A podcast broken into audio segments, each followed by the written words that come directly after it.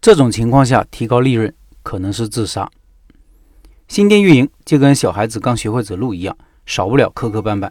就跟下面这位老板一样，他说：“老陈，各位老板好，店是七月一号正式开业的，开业前的试营业和开业时活动六八折，一天有一千左右的营业额，也没有发传单。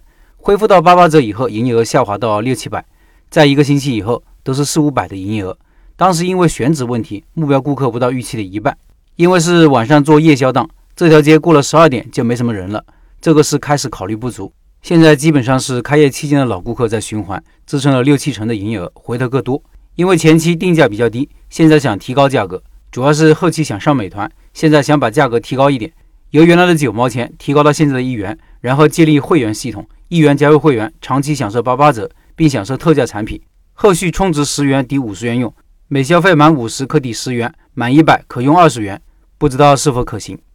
这是社群里一位老板前段时间的提问，如果认真看。可以看到很多问题，也可以学到很多东西。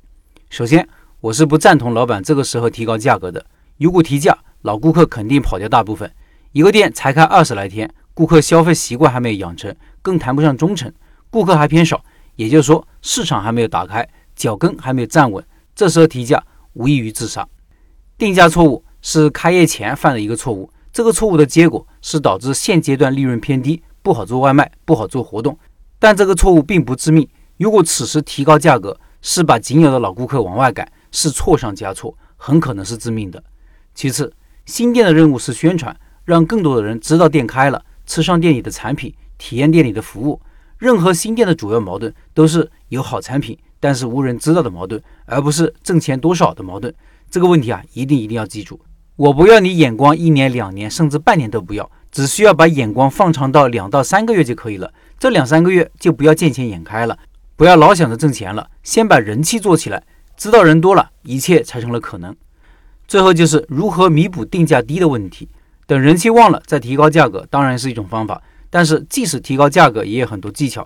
可以先给部分产品提价，而不是所有产品一起提价。也可以开发新品，新品定价高一些，然后多推新品，总体利润也会提高。还可以不提高价格，而是提高毛利。怎么提高呢？采用新配方、新工艺或者新原材料，降低产品的价格。价格不变，成本降低了，利润就会上去。其实提高价格是很难的。我现在的几家店运营六七年了，也就提价过三四次而已。反而是这种降低产品成本的方法，在很多行业都采用，比如我们熟悉的汽车行业、家电行业、各种电子产品行业，价格基本都是逐年往下走。但是你去看公司的报表，毛利润反而提高了。为什么呢？是因为产品的成本降低了。我在汽车公司待过好些年。降低生产成本是工厂考核员工的最重要的指标之一。产品质量要不断提高，成本还需要不断的降低，是不是很难？确实很难。但解决了这些问题，解决了这些难题，公司就脱颖而出了。